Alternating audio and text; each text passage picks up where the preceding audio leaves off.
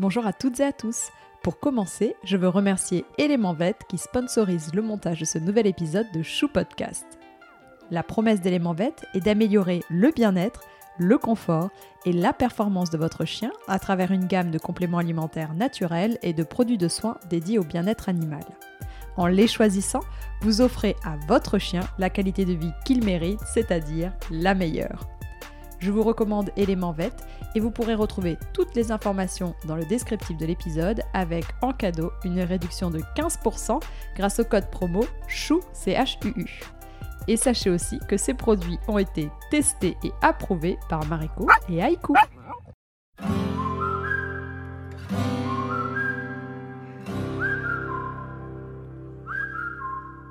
Bonjour et bienvenue. Vous écoutez Chou, le podcast dédié à l'univers canin, et je suis Maude, sa créatrice.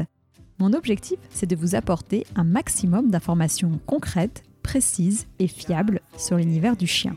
Pour ceci, j'invite à mon micro deux fois par mois un particulier ou un professionnel pour découvrir de nouvelles races de chiens connues ou plus confidentielles, pour qu'ils nous confient leurs expériences vécues toujours passionnantes et enfin qu'ils nous partagent de bons conseils et leurs coups de cœur. J'espère que chaque épisode vous permettra d'en apprendre davantage et participera à nourrir votre réflexion sur le monde canin. Et surtout, n'hésitez pas à m'envoyer vos commentaires et à me contacter sur Facebook ou Instagram, chou, c h u -U, podcast. Je suis ravie de vous retrouver pour la seconde partie de l'épisode consacré aux chiens seniors. Nous avons déjà bénéficié de l'expertise du docteur May dans la première partie et aujourd'hui c'est Fanny Walter qui va nous donner un précieux complément d'information sur l'ostéopathie animalière et les bienfaits pour nos vieux chiens. Fanny est ostéopathe et également formée en fasciathérapie, ce qui équivaut à 7 années d'études.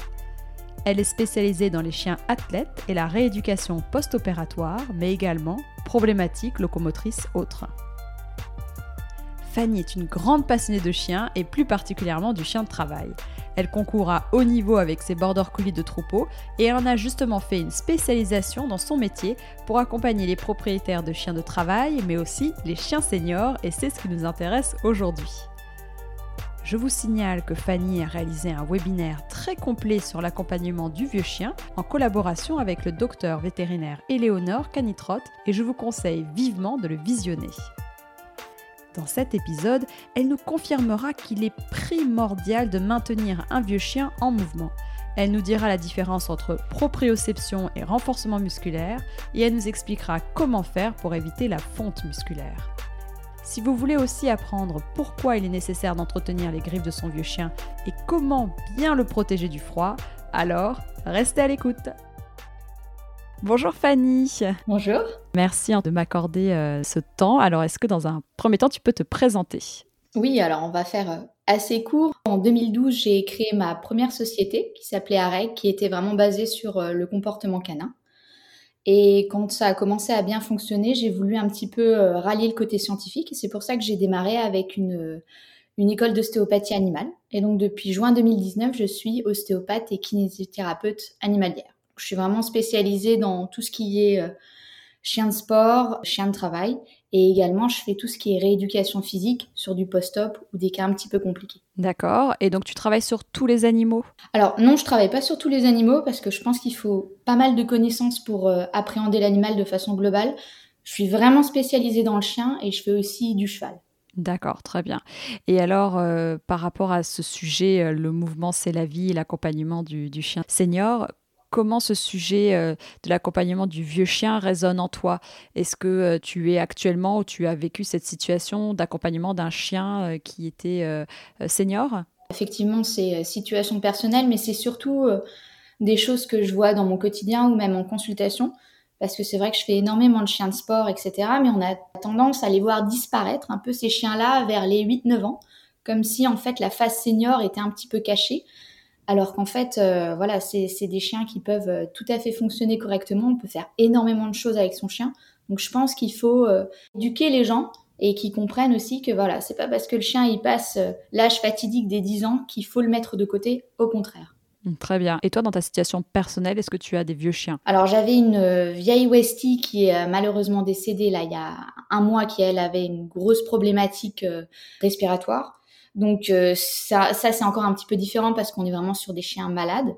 Mais malgré ça, en fait, malgré la pathologie, je continuais de promener, je continuais à faire plein plein de choses et c'est ce qui lui a permis en fait de vivre 4 ans de plus. Donc c'est c'est pas anodin et c'est c'est pour ça que c'est vraiment intéressant d'éduquer les gens. Et là, actuellement, sinon, j'ai une Westie de 10 ans et Glenn euh, qui a 11 ans. Donc, euh, on peut les considérer comme des seniors aussi. Oui, donc euh, tu es bien concerné. Alors, en quoi l'ostéopathie peut soulager nos vieux chiens?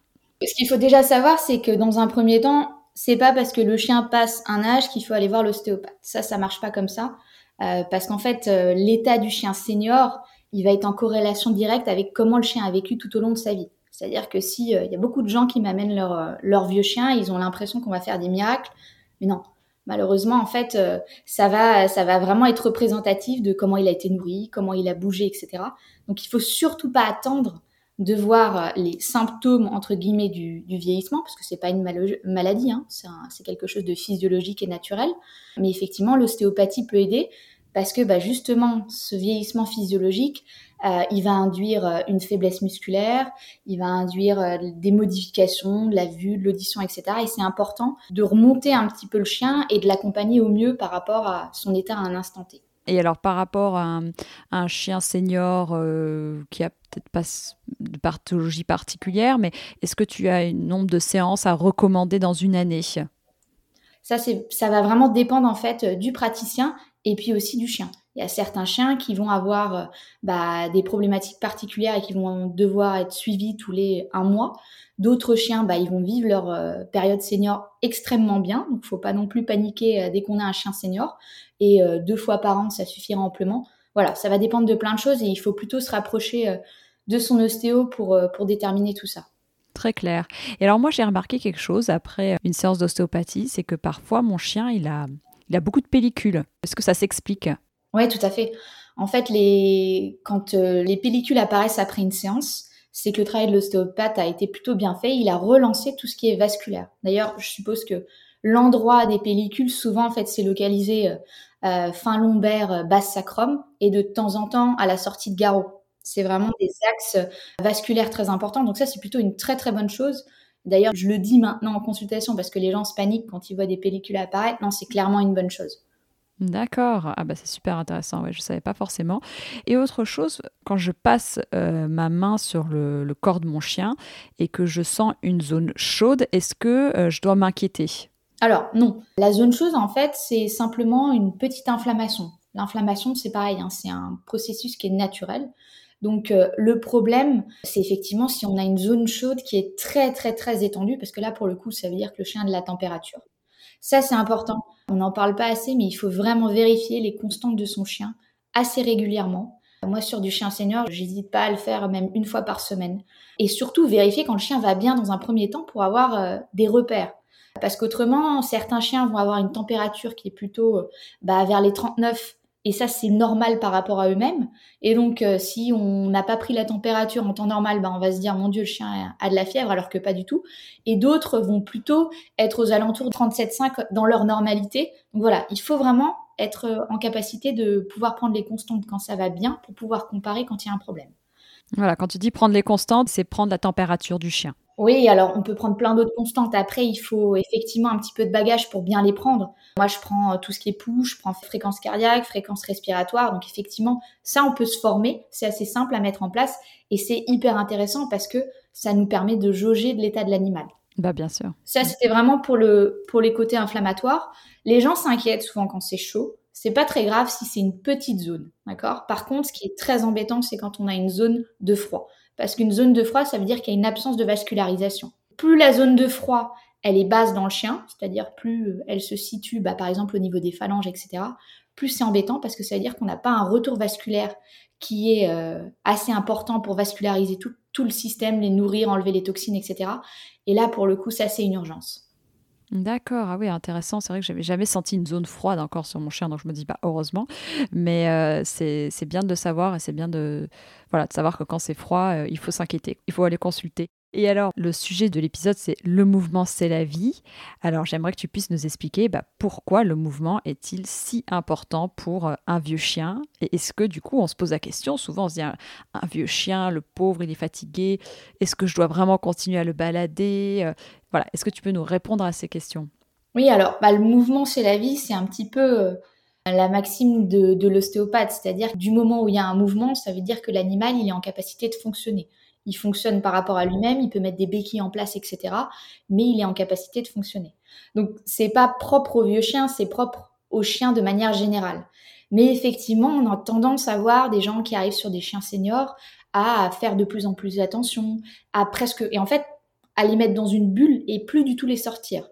Le problème, c'est que sur des vieux chiens, on a euh, des phénomènes, euh, notamment sur ce qui est, par exemple, de la sarcopénie, donc le fait que les muscles vont devenir de moins en moins importants. Donc on va avoir des troubles de la mobilité qui vont être associés en fait à cette sarcopénie, classiquement hein, sur n'importe quel chien même qui fonctionne. Mais s'il ne marche plus, bah, ça va être exacerbé et ça va en fait créer des troubles énormes de la mobilité. Et c'est typiquement en fait l'exemple des bergers allemands qui vont avoir euh, l'arrière-main qui euh, va faiblir et ils vont plus pouvoir bouger du tout, du tout, du tout. Donc le mouvement est essentiel, même si c'est euh, sur des vieux vieux chiens en consultation. J'ai des chiens de 17 ans Clairement, la balade se passe pas à 80 km heure, hein, mais il y a du mouvement à petite allure et ça permet au chien d'entretenir sa masse musculaire. Oui, voilà, on s'adapte au chien, bien sûr, on, le promet. On regarde son chien, si c'est si c'est trop long et qu'il veut s'arrêter, on fait une pause. Voilà, je pense que c'est important de dire encore de s'adapter au chien, mais de ne pas, comme tu dis, le mettre dans une dans une bulle où finalement on pense que ne pas le sortir, c'est le préserver, alors que c'est l'inverse. Et alors, bah, on parle de se balader. Moi, je pense aussi euh, aux griffes. J'aimerais vraiment faire un focus sur cette partie parce que bah, je sais que pour toi aussi c'est ton dada. C'est un sujet qui est important. Alors, en quoi est-il important d'entretenir les griffes de son chien de façon de manière générale? Et donc, euh, à la fin aussi, bah, on voit souvent des vieux chiens avec des griffes très très longues. Voilà, est-ce que tu peux nous en dire un peu plus? Oui, alors ce qu'il faut savoir, c'est que dans le processus naturel de vieillissement, on va avoir une modification de la qualité des fanères. Donc, fanères, c'est tout ce qui est euh, poils, griffes, etc. Donc, de base, ces tissus-là vont avoir tendance à se densifier. Donc ça, c'est agaçant parce que bah, du coup, ça rend la coupe de griffe un peu fastidieuse parce que plus la griffe est dense, plus c'est embêtant pour le chien lorsqu'elle est coupée parce que ça crée plein de vibrations, plein de choses comme ça. Donc les griffes du vieux chien de toute façon vont diminuer en qualité. Ça c'est normal. Les griffes n'ont rien à faire avec euh, et ils n'ont pas du tout de contact à avoir avec le sol, jamais. Les griffes c'est vraiment des, outils en fait pour s'agripper et euh, pour pouvoir creuser, etc. Mais concrètement, elles n'ont absolument pas à toucher le sol. Elles peuvent faire euh, un tout petit centimètre de long, ça suffit amplement. Le problème, c'est que si elles sont trop longues, c'est qu'en fait, le chien, il va changer complètement ses aplombs. Il va avoir des aplombs qui vont devenir plats. Si les aplombs deviennent plats, bah, ça veut dire que tout ce qui est phalange, tout ce qui est euh, ligament, tout ce qui est extenseur, fléchisseur, etc., bah, ils vont prendre beaucoup plus de choc. Et toute la patte va plus être à 90 au niveau du sol, mais va se retrouver dans un angle qui, n'est absolument pas physiologique. Ça va figer les épaules, ça va figer euh, les cervicales, etc. Et on peut avoir, après, on fait, c'est ce que nous on appelle une suite ostéopathique, c'est-à-dire que on part d'une griffe qui est trop longue et on peut euh, exacerber une dysplasie de la hanche sur le postérieur droit, par exemple. Voilà, si on mmh. veut faire extrême, mais c'est pour expliquer que tout est lié. Et toi, tu coupes par exemple à quelle fréquence les griffes de tes chiens? Alors, je coupe au minimum une fois par semaine. Et j'ai du chien, j'ai des chiens de travail qui travaillent euh, une à deux heures par jour et qui sont baladés en plus de ça deux heures par jour. Le problème, c'est qu'on n'a absolument pas en fait un sol qui est euh, abrasif. Donc, euh, tant qu'on n'est pas en montagne, on peut pas se dire que l'usure elle est naturelle. Ça, c'est vraiment un, problème parce que la plupart des gens vont dire non, le chien il devrait s'user les griffes naturellement. Clairement pas. Mm. Et après, au niveau de la coupe de poils en dessous, parce que ça aussi, du coup, c'est un phénomène qui arrive avec le vieillissement, c'est qu'on a, bah, comme j'ai dit, une modification de la qualité des fanères. On le voit encore plus sur les chiens qui sont stérilisés. On va avoir une couche de poils astronomique qui va se mettre euh, sous les pattes des chiens. Et ça, c'est un souci parce que ça crée une surface de, de glissement. L'autre souci que ça peut poser, en fait, c'est que si on entretient très très très très court, sans laisser un tout petit peu de poils de protection, bah, ça va créer une zone de frottement aussi, puisqu'en fait, même si on coupe les griffes régulièrement, les pieds vont devenir un petit peu plus plats des chiens, donc il ne faut pas non plus que les coussinets soient en contact direct avec le sol. Donc c'est un équilibre à trouver. Il faut vraiment réussir à trouver l'équilibre pour pas abîmer les coussinets, parce que ça protège quand même du chaud, etc., la toute petite couche de poils, mais pas non plus avoir une surface de glissement. Oui, c'est ça, parce que parfois, en effet, on soulève la patte d'un chien, puis alors on voit des poils, ça recouvre tous les coussinets, on voit même plus le coussinet, donc là, c'est pas bon. Alors, comment on peut, comment on peut couper ces poils? Avec un ciseau à bourron, avec une petite micro-tondeuse? Qu'est-ce que tu recommandes? Les ciseaux, je suis pas forcément très à l'aise parce qu'il suffit que le chien bouge un petit peu et on est un peu gauche avec des ciseaux. Enfin, moi personnellement, une petite tondeuse, c'est vraiment bien. Les, les, petites tondeuses chirurgicales que les vétérinaires ont là dans leur cabinet de consultation, c'est un peu cher à l'achat un peu cher. Tout, est relatif, mais en tout cas, c'est vraiment top parce que ça permet euh, d'être très précis et on peut pas couper le chien. Ouais, ça. Et puis ça peut aussi servir si jamais il y a une plaie un jour qu'il faut, faut tourner les poils autour. Bon, ça peut toujours servir. Entretenir aussi euh, les poils au niveau des oreilles, indépendant hein, de certains chiens. Moi, je sais que pour les Westies, par exemple, on peut s'amuser à épiler les poils des oreilles. Je suis pas très fan de leur tirer dessus, donc un petit coup de tondeuse, ça passe aussi, quoi. Ok, donc ça. Et pour les griffes, toi, tu as opté pour euh, quel outil? Alors, j'ai tout, parce que c'est vrai que quand les chiens viennent au cabinet, moi, j'ai vraiment, je fais un état des lieux du chien et je coupe les griffes des, chiens, parce que les gens ont peur de couper les griffes des chiens, parce que ça fait saigner. J'ai un coupe-ongle classique, moi, le truc à 3 euros. Je suis plus à l'aise avec. Et ensuite, euh, comme je disais, la modification de la densité de griffes, s'il y a des vibrations, c'est vraiment pas agréable du tout. Donc, certains chiens vont vont pas apprécier. Donc euh, voilà, je me dis qu'en faisant une très bonne association avec le coupe-griffe, on arrive à être un petit peu plus précis et à couper plus aussi. Ouais, moi c'est vrai que je suis plus à l'aise avec ça, hein, quoi qu'il arrive. Une dernière chose, parce que voilà, des gens qui ne savent pas, qui ont peur, qui est habilité à couper les ongles? Les toiletteurs, les vétérinaires? Alors oui, le souci en fait, c'est que les toiletteurs et les vétérinaires vont pas trop connaître la longueur optimale. Donc généralement, quand euh, le chien passe au toiletteur, c'est vraiment une coupe des bouts des griffes. C'est ça qui est embêtant, c'est que voilà, comme j'ai dit, s'il y a 15 cm de griffe qui dépasse, c'est absolument pas grave, au contraire même. Donc ça, c'est un entretien qui est très régulier. Et ce qu'il faut savoir, c'est que lorsque je reçois des chiens au cabinet qui ont des griffes trop longues, c'est-à-dire que euh, qui touchent le sol, que je vais réussir à récupérer entre guillemets, on a un an et demi de récupération de la griffe pour avoir une taille optimale. Donc c'est très long, en faisant une à deux coupes par semaine. Donc euh, vous pouvez pas le faire faire en fait par un toiletteur ou un vétérinaire. C'est vraiment un travail du propriétaire à, mettre en place. Ok, ouais, ça, c'est important de le dire. N'attendez pas qu'il aille chez le toiletteur ou chez le vétérinaire. Habituez tout, tout petit et faites-le régulièrement. Oui, tout à fait. Et j'avais fait une vidéo aussi à ce sujet avec, euh, avec, une, euh, avec notre Fanny pour montrer les différents types de coupes alternatives euh, et compagnie. Et, elle, zoom, elle zoomait, elle filmait bien, on voyait bien. Donc n'hésitez pas à, regarder puis à vous informer. Puis toi aussi, Fanny, si tu as des tutos, quelque chose, je sais pas, qui peut aider les gens à justement mieux couper les griffes, n'hésite pas à me le dire. Tu, as, tu as aussi un support sur lequel on peut les renvoyer ou pas? Oui, j'ai un, schéma qui est fait par euh, le docteur vétérinaire euh, Ele Canitro qui, a vraiment en fait euh, schématisé où est-ce qu'on doit s'arrêter. Et puis après, ça dépend quel est votre angle de coupe. Personnellement, moi, je coupe les griffes quand les chiens sont en décubilus latéral, donc parce qu'il n'y a pas de, a pas de suppression d'appui. Et j'aime voir la griffe à l'envers. C'est beaucoup plus facile parce que comme ça, on coupe la petite courbure et on peut bien voir où est le point vasculaire de vascularisation, parce que c'est ça qui stresse les gens Couper les griffes, ils n'ont pas de souci à les couper. Le problème, c'est que quand ils font saigner, c'est la panique totale. Ils ont l'impression d'avoir amputé leur chien. C'est un peu douloureux, le chien, euh, le chien un petit peu mm. mal, mais c'est rien. Vraiment, il y a aucun chien n'est mort d'hémorragie à cause d'une coupe de griffe, hein, d'accord? Mm, mm, Et de toute façon, plus la griffe est longue, plus vous allez avoir de risques de couper. Donc ça, c'est pas grave du tout. On, on, met un petit pansement, enfin, on attend, on attend cinq minutes et ça arrête de saigner, il n'y a pas de souci, quoi. Mais la prise de vue est beaucoup plus facile quand on est avec un chien qui est couché. Encore faut-il avoir un chien qui est en capacité de se mettre dans cette position-là. Mmh. Donc il est couché et toi tu te mets où par rapport à lui du coup? Bah, Il est couché en décubitus, donc du coup sur le, sur le flanc.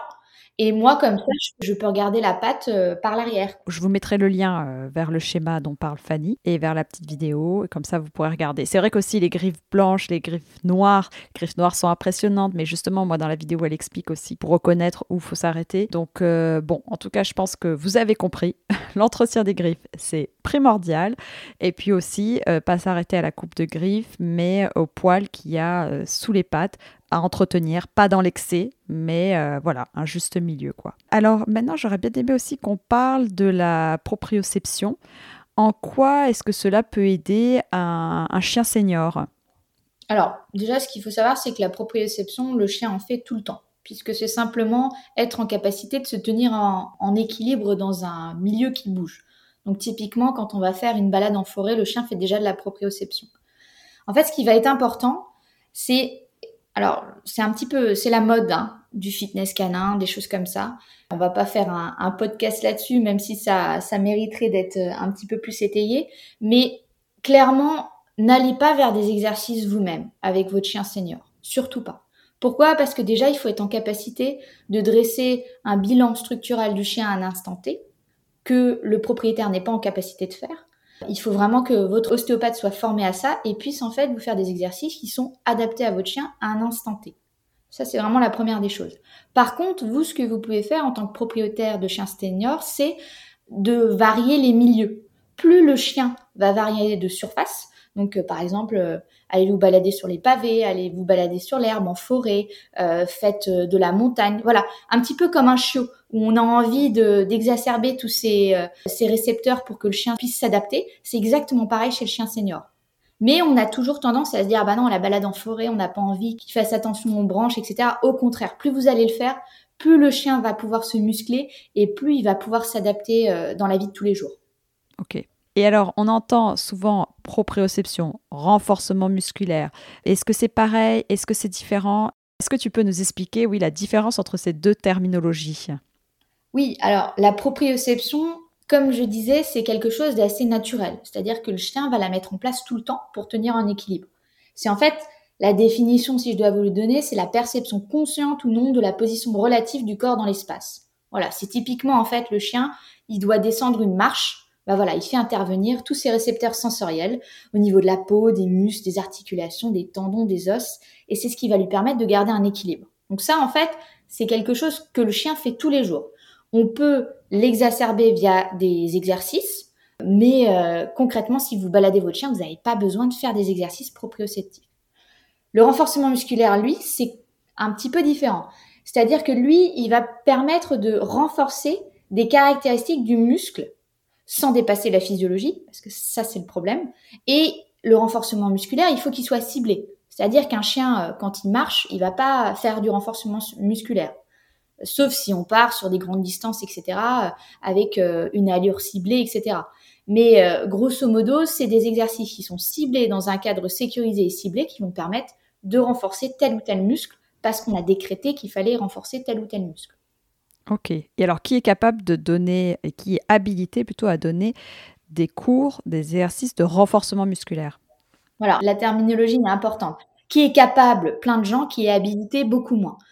En termes de légalité, seuls les physiothérapeutes, qui sont donc vétérinaires, et les ostéopathes sont habilités à dresser un bilan de l'animal et à mettre en place des exercices. Voilà. Ensuite, dans la vraie vie, ça se passe pas vraiment comme ça parce qu'on a plein de gens qui font du fitness, etc. Faites attention. Ça, vraiment, faites attention. Moi, j'ai énormément de chiens qui arrivent au cabinet dans un état catastrophique parce qu'ils ont suivi des cours de fitness, des cours de renforcement musculaire avec un chien qui n'a pas été vu par la personne. Tout a été fait en ligne et on met six mois à un an à récupérer tout ça. Et parfois, en plus, on a des séquelles. C'est-à-dire que euh, la musculature est complètement à l'envers parce qu'en fait, on a des, on a des muscles qui vont nous renseigner sur l'état du chien. C'est-à-dire qu'on va avoir des muscles qui vont être qualifiés de négatifs. Ces muscles négatifs, ça veut dire que plus ces muscles vont être développés, plus le membre va être sous-fonctionnel. C'est bizarre parce que on a tendance à dire euh, plus un muscle est important, plus l'animal fonctionne. Bah non. On va avoir des muscles qui vont nous dire, oula, là, ça va pas du tout. Ce membre-là, il est vraiment en faiblesse. Il va falloir faire quelque chose. Donc, par exemple, on va avoir euh, les muscles qui sont à l'avant de la patte, qui sont les extenseurs, que normalement, si votre chien va bien, vous ne devriez pas du tout les sentir. Vous avez l'impression de sentir qu'un os, et ça, c'est plutôt une bonne chose.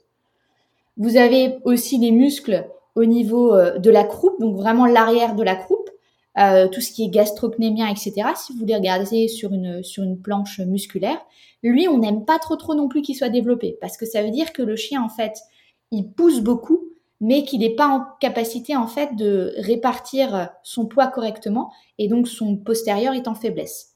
Donc ça, sans voir le chien, ce n'est pas possible de mettre en place des exercices de renforcement musculaire et faites vraiment attention à ça, surtout sur des chiens seniors où ça va encore plus vite. Le problème aussi c'est qu'on parlait du, mouvement, c'est la vie. Et effectivement, en fait, le, chien, de toute façon, est fait pour s'adapter. De toute façon, on voit bien, si on a un caillou dans la chaussure, on a toujours un moment de flemme où on se dit, ce caillou dans la chaussure, on, va le laisser là, j'ai pas envie de défaire ma chaussure. Et on voit bien qu'on s'adapte. On va claudiquer, et puis au bout de 10 minutes, on se dit, bon, bah, on va enlever la chaussure pour, euh, pour enlever ce caillou. Bah, le chien, c'est un petit peu pareil. Par exemple, s'il a une dysplasie euh, coxofémorale au niveau de la hanche, il va mettre tout un système en place de béquilles, de compensation, etc. pour pouvoir fonctionner. Et là, il faut faire très attention dans le choix du pro parce qu'en fait, parfois, eh ben, il faut être en capacité de déterminer ça, c'est une béquille, il faut que je la laisse parce que l'animal, il a besoin de ça pour pouvoir bouger. Et nous, en fait, dans notre, dans notre envie de, de chien un petit peu parfait, de symétrie, etc., qui est très humaine, parce que la symétrie, elle est absolument pas naturelle, et eh ben on va modifier tout ça et c'est catastrophique pour l'animal. Donc bien faire attention à ça aussi dans, dans le choix de votre professionnel de santé. D'accord, très clair. Ok, ok, je comprends. Et alors, pour une personne qui a donc euh, son, son chien senior à la maison, est-ce que comme il y a des petits exercices que tu peux recommander aux auditeurs de faire chez eux euh, sans pour autant euh, que ce soit dangereux pour le chien, mais qui peut être assez ludique et qui peut, qui peut aider le chien à le maintenir en bonne santé? Oui, alors déjà, il faut, faut, réussir à déterminer si on a des zones de faiblesse chez l'animal. Donc ça, ça, ce sera vraiment avec euh, votre ostéopathe ou vétérinaire. Si ça va plutôt bien, parce que franchement, euh, il y a des chiens seniors qui vont très très bien, c'est de bien garder une, tout ce qui est vascularisation du bassin, etc. Parce que c'est la zone qui a tendance à faiblir le plus rapidement. Donc il y a un exercice qui est très chouette à faire, qui est pas forcément facile à mettre en place, mais vous pouvez pas faire beaucoup de dégâts. Vous demandez au chien de se mettre couché couché en sphinx. Alors couché en sphinx, qu'est-ce que ça veut dire? Ça veut dire que le chien, en fait, il est, il est couché avec les membres qui sont perpendiculaires au sol. Il n'y a rien qui dépasse. Il n'est pas sur sa cuisse gauche, il n'est pas sur sa cuisse droite. Il est vraiment couché bien dans l'axe et bien droit. Et là, en fait, vous allez prendre une petite friandise que vous allez mettre entre ses deux pattes et vous allez lui demander tout doucement, sans se lever, de basculer tout doucement son bassin vers vous. Donc vous la tirez, vous essayez de garder un petit peu euh, cette position et vous le raccompagnez dans la position couchée en sphinx. Ça, c'est un exercice qu'on appelle un exercice de pompage. Ça permet, un, bah, que vous arriviez à, déterminer s'il y a une zone de restriction, auquel cas le chien va se lever, il va pas du tout être à l'aise, et là, ce sera clairement le moment d'aller chez votre ostéopathe. Soit relancer la vascularisation aussi, ça peut être très très intéressant. Ok, et ça, il me semble que tu as d'ailleurs une vidéo à ce sujet. Oui, je dois l'avoir sur Facebook, il me semble. Oui, oui, ou sur YouTube. T'as pas une euh, chaîne YouTube? Je sais pas si elle est euh, si elle est visible sur YouTube, mais en tout cas, elle est visible sur Facebook, ça c'est sûr. Ok, bah on mettra le lien. Et la, la suppression d'appui, parce que ça c'est quand même assez facile de lever la patte d'un chien, l'autre pendant quelques secondes. Est-ce que ça c'est quelque chose qui est intéressant ou pas du tout? Alors, effectivement, c'est facile à faire, mais c'est pas facile à bien faire. Il faut déjà que vous soyez en capacité de réaliser des points fixes, parce que la suppression d'appui, il faut voir comment aller réaliser la suppression d'appui. La suppression d'appui, elle doit être réalisée quand le chien a un carré statique parfait. C'est-à-dire que hmm. les pieds sont ronds, bien positionnés à 90 au niveau du sol. Les postérieurs sont ronds aussi. Et en fait, le dos doit être droit et le chien doit être vraiment dans l'axe pour qu'il y ait une suppression d'appui de qualité. Sinon, en fait, euh, le chien va créer des compensations, des zones de restriction. Donc, c'est hyper simple à mettre en place, mais il faut que quelqu'un vous le montre au préalable. Et là, pour le coup, j'ai un webinaire renforcement pour expliquer tout ça s'ils veulent. Ok, top. On vous mettra le lien vers euh, le webinaire euh, de Fanny euh, à ce sujet. Donc, super. Je pense qu'on a bien fait le tour. Est-ce que tu avais autre chose à rajouter sur proprioception, renforcement musculaire, fitness? Alors, on va également parler du coup de la fonte des muscles masticateurs. Donc ça, vous allez le voir en fait sur un chien qui est, qui est vieillissant. Vous avez l'impression, on, parle de tête du vieux chien bah, c'est exactement ça. C'est en fait, on va avoir une amyotrophie, c'est-à-dire euh, une diminution de la masse musculaire des muscles massétaires et temporaux qui vont créer un faciès de vieux chien. Et ça, ce qui est vraiment chouette, c'est que c'est réversible. C'est-à-dire que si vous arrivez à entretenir la mastication ou alors euh, simplement des jeux, des choses comme ça, ça va permettre de garder cette masse musculaire. Vous pouvez le faire de différentes façons. Vous pouvez déjà aménager les repas dans des jouets pour favoriser la mastication. Ça permet aussi de l'occuper mentalement. Vous pouvez aussi euh, utiliser des friandises de mastication. Je mets une petite nuance là-dessus parce qu'en fait, euh, quand le chien vieillit, il va avoir un relâchement des tissus de façon globale. Donc, il va avoir un relâchement des œsophages, des sphincters, etc. Enfin, des œsophages, d'un œsophage, il n'en a qu'un, ça suffit. Et ça, c'est un problème parce qu'en fait, Si vous lui donnez des, objets à mastiquer ou par exemple, j'en sais rien, de la trachée ou euh, des oreilles de cochon et qu'il prend un trop gros bout, son œsophage ne va pas du tout avoir la même qualité tussilaire qu'un chien de 2-3 ans et on a pas mal de bouchons d'obstruction qui sont liés à ça. C'est pareil chez les chiens au cru. On a beaucoup d'obstructions qui apparaissent à partir du moment où on a un relâchement des tissus. Ça, c'est quelque chose qu'il faut noter. Un aménagement un petit peu euh, pour les chiens qui sont au barf et faire attention aux friandises que vous allez utiliser parce que vous pouvez avoir un bouchon qui, qui apparaît.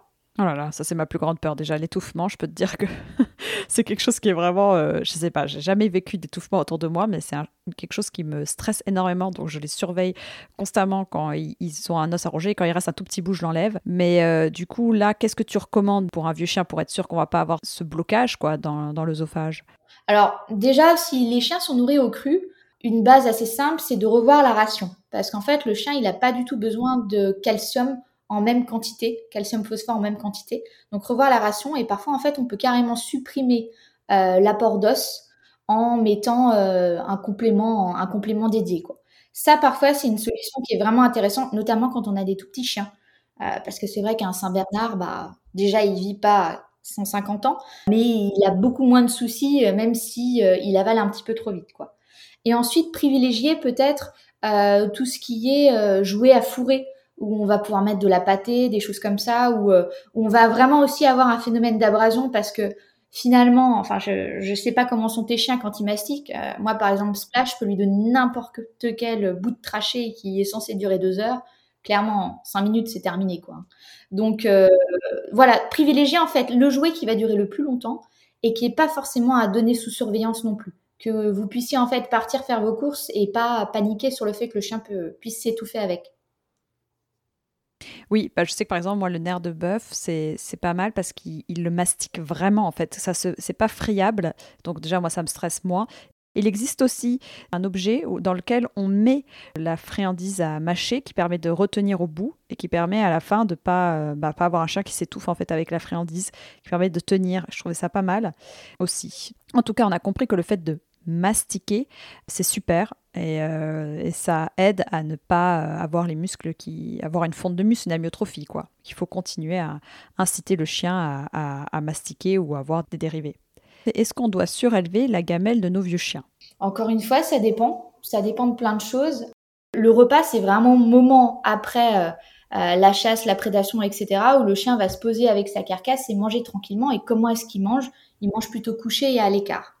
Donc classiquement, un chien est censé manger en position vraiment confortable et de repos. D'ailleurs, ça c'est euh, euh, en corrélation directe avec euh, le parasympathique, l'orthosympathique, etc., où le chien a besoin d'être détendu pour digérer de façon optimale. Après, s'il y a des pathologies, par exemple, bah, le fait qu'il y ait un relâchement de l'œsophage, etc., ça peut entraîner un début de méga-œsophage, auquel cas là, oui, surélever la gamelle va être intéressant. Mais c'est pas systématique, il faut vraiment pas généraliser le fait de surélever la gamelle. Ok. En tout cas, manger couché, c'est bon signe et c'est bien, c'est ce qu'on ce qu'on cherche. Voilà. On m'a aussi demandé quelles sont les activités qui sont recommandées à faire avec un vieux chien. Parce qu'on m'a beaucoup parlé de, du hooper, euh, je crois que c'est avec les cerceaux, non? Ouais. Alors, déjà, dans un premier temps, à partir du moment où le chien n'a pas sa balade, je pense qu'il ne faut pas partir sur une activité. L'activité, c'est vraiment en plus. Ce qu'il faut savoir, c'est qu'il y a très peu de personnes qui baladent leur chien tous les jours. Et ça, c'est vraiment un tort parce que pour un chien senior, c'est la base de la base.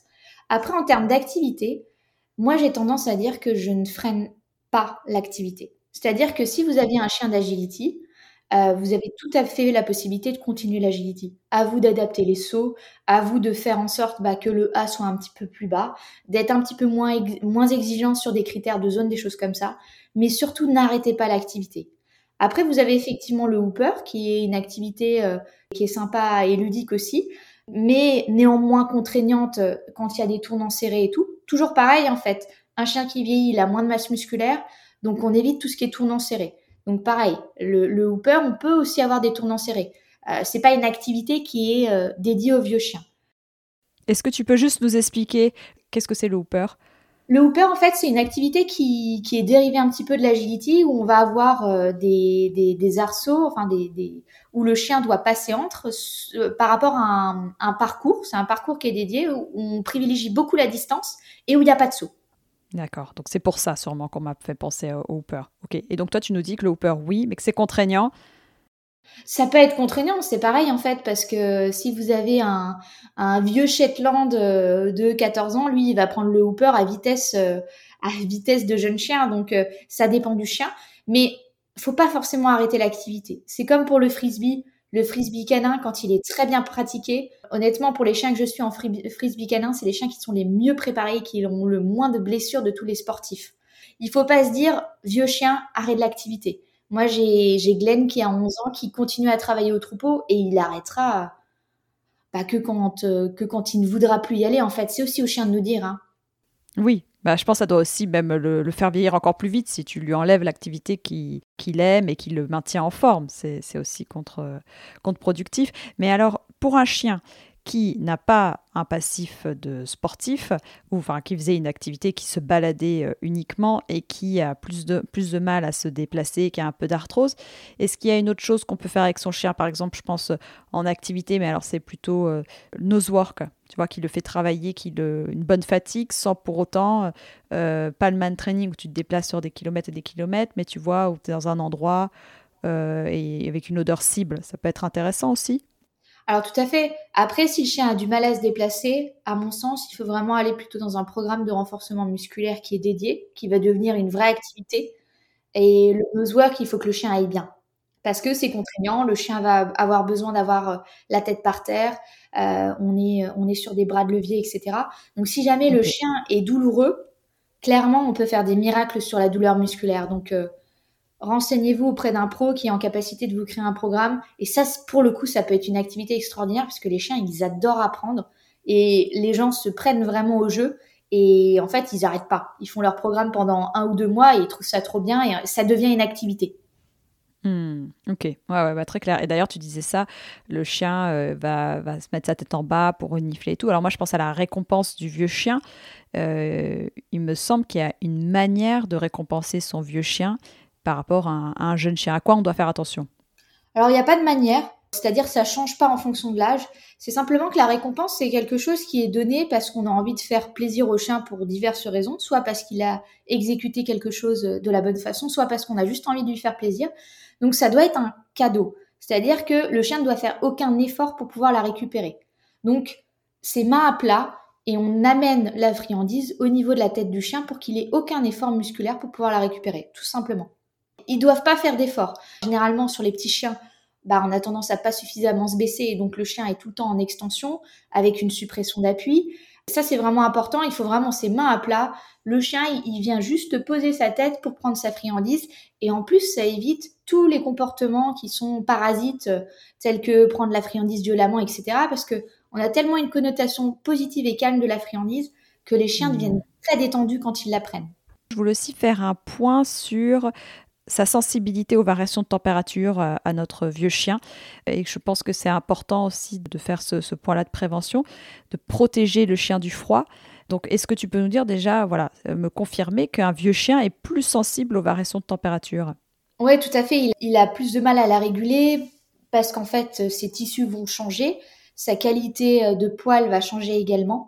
et puis en fait, il va tout simplement moins se remettre euh, de ses activités, etc. Donc, il faut faire vraiment attention. Alors, je pense que les gens qui écoutent le podcast vont plutôt être euh, le chien en maison et compagnie. Donc, on a beaucoup moins ces problématiques-là. Sur le chien de travail, c'est catastrophique parce qu'effectivement, euh, les gens, en fait, ils font sortir le chien, il rentre mouillé au chenil, il met du temps à sécher. Voilà. Quand le chien est mouillé, ça, faites attention, séchez-le bien. Et pas juste avec une serviette. Si vous pouvez avoir un pulseur ou un sèche-cheveux pour vraiment sécher du bout des pattes jusqu'à la tête, c'est hyper intéressant pas de courant d'air non plus. Et c'est vraiment l'humidité. C'est pas tant en fait la balade au niveau euh, sous la pluie qui est embêtante. C'est le temps de séchage. Il faut pas que ça dure trop longtemps parce que sinon, bah, l'arthrose, elle le vit très très mal, quoi. Ouais, ouais, parce que moi, pourtant, je vis en appartement, mais quand je sors et qu'il fait froid, je remarque que mon chien est plus sensible, peut trembloter. Donc j'ai acheté un manteau, une sorte de couverture. Et là encore, il y en a plusieurs types qui existent. Donc faut, faire attention pour avoir aussi une liberté de mouvement. Mais, euh, mais je pense que c'est vraiment important. Quoi. Je vois qu'il le vit beaucoup mieux. Du coup, c'est sorti euh, quand il a son, manteau. Bah oui, mais tout simplement parce que les chiens vivent avec nous à l'intérieur et qu'on a le chauffage. Donc c'est un petit peu comme si on sortait en t-shirt. Il y a un moment donné, et c'est pas surprotéger son chien. Par exemple, quand je vais voir les moutons et qu'il fait moins 10 et que j'ai mes chiens qui sont à la maison, ils ont un manteau les 10 premières minutes de travail. Ça paraît idiot pour certains, mais tant que le chien n'est pas remonté suffisamment en température corporelle, c'est une aberration pour moi de le laisser euh, douiller, de perdre de l'énergie, etc.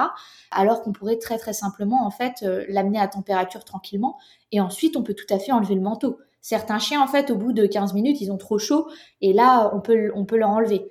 Mais ça sur les chiens qui ont le dos long et des chiens un petit peu vieillissants qui mettent du temps à se réchauffer, c'est primordial, clairement. D'accord. Tu as des manteaux justement à recommander ou pas, toi, qui, avec tes chiens de travail, euh, qui doivent justement avoir cette liberté de mouvement plus, plus, plus Qu'est-ce que tu utilises? Alors, je suis pas du tout une pro des manteaux, mais j'utilise le pas. J'aime bien parce que effectivement, ça permet de pas trop bloquer euh, les membres thoraciques, de laisser euh, de la mobilité au niveau des épaules, etc. C'est un peu fastidieux à trouver la bonne taille. Après, en termes de récupération, J'utilise surtout sur les vieux chiens qui ont parfois mal au dos, etc. Le filet back on track est quand même assez intéressant euh, parce qu'on a de la céramique qui permet une bonne cicatrisation.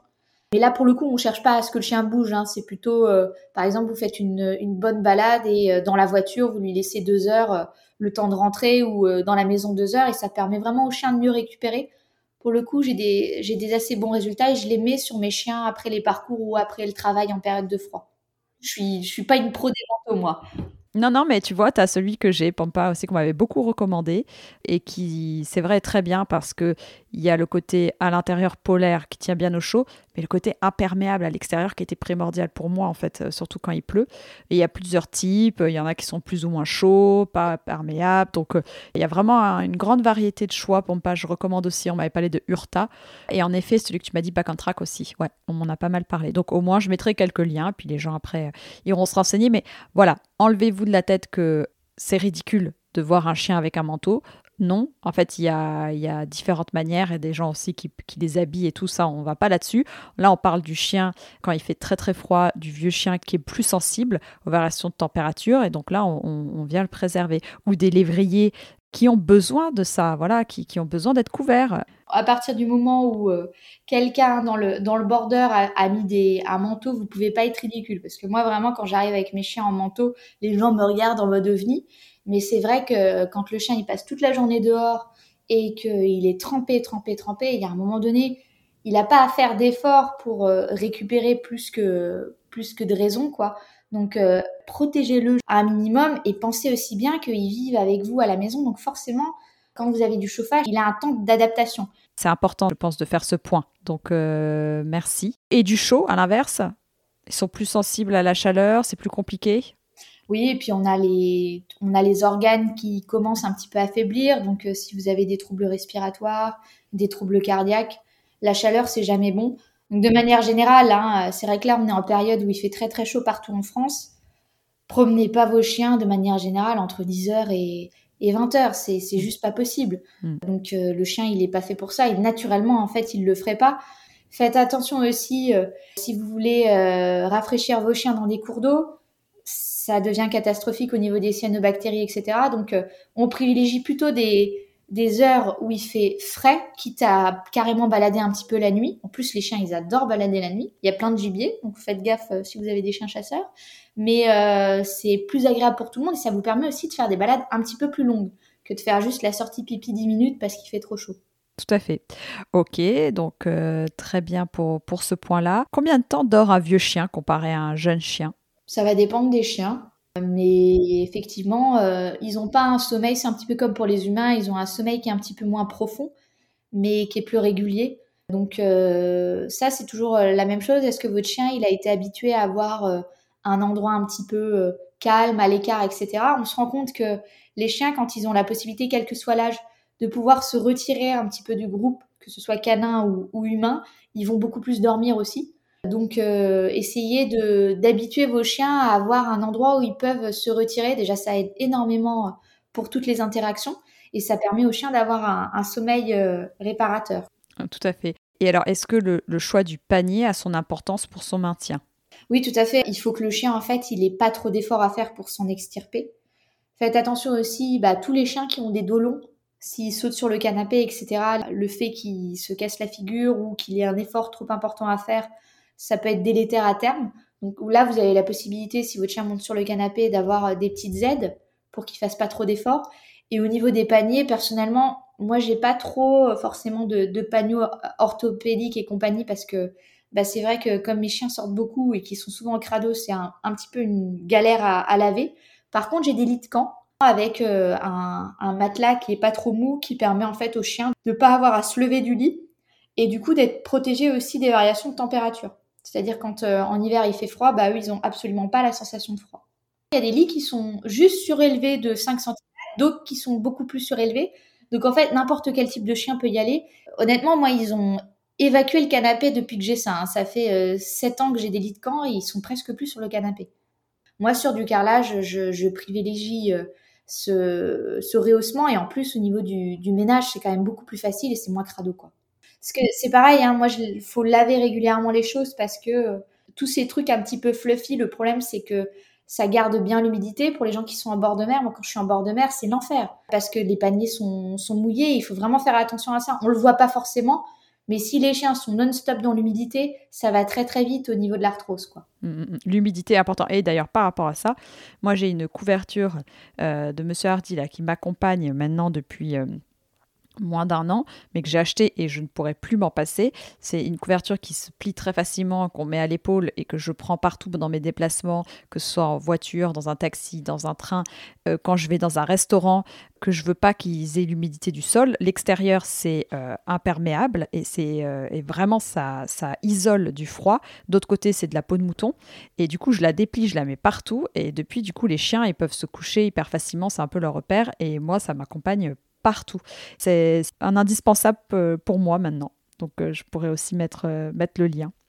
Ok, comment on peut aménager au mieux son intérieur pour faciliter la vie de son vieux chien?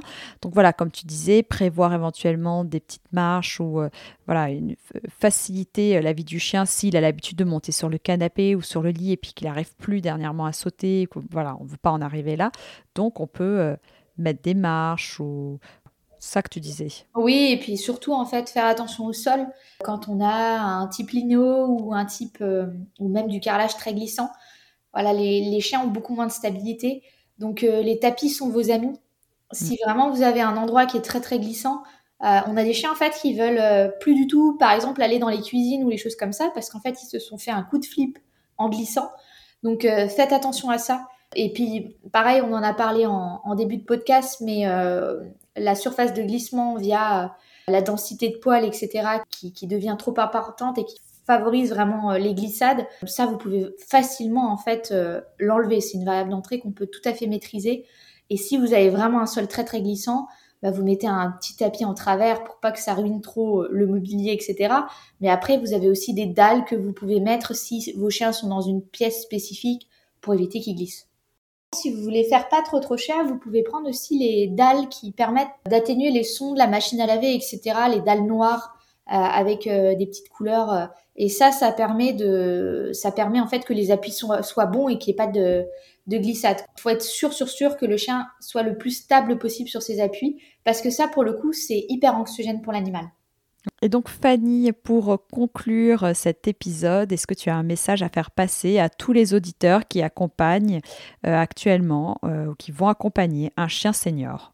Oui, alors déjà le traiter comme un chien, ça c'est vraiment important. Que vous continuez les activités que vous avez mis en place tout au long de la vie du chien, avec euh, malgré tout un aménagement du quotidien qui soit confortable.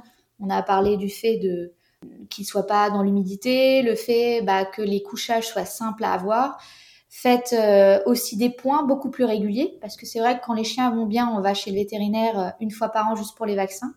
Là, ça vaut le coup, lors de cette visite vaccinale, de pousser un petit peu plus loin, parce que la plupart des vétérinaires vont pas vous le proposer parce qu'ils n'ont pas envie de rajouter un coût.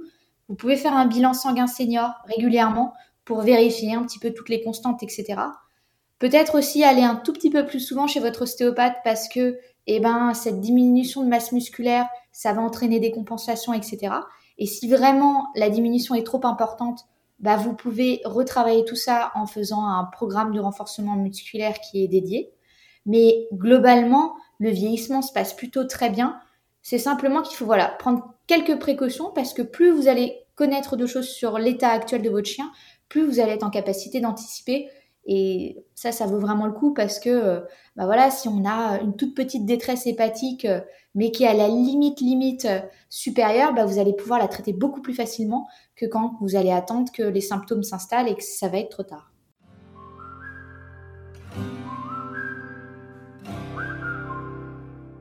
Si cet épisode vous a plu, n'hésitez pas à me le dire sur les réseaux sociaux et à le partager autour de vous. Vous pouvez aussi laisser 5 étoiles et un commentaire sur Apple Podcast ou iTunes.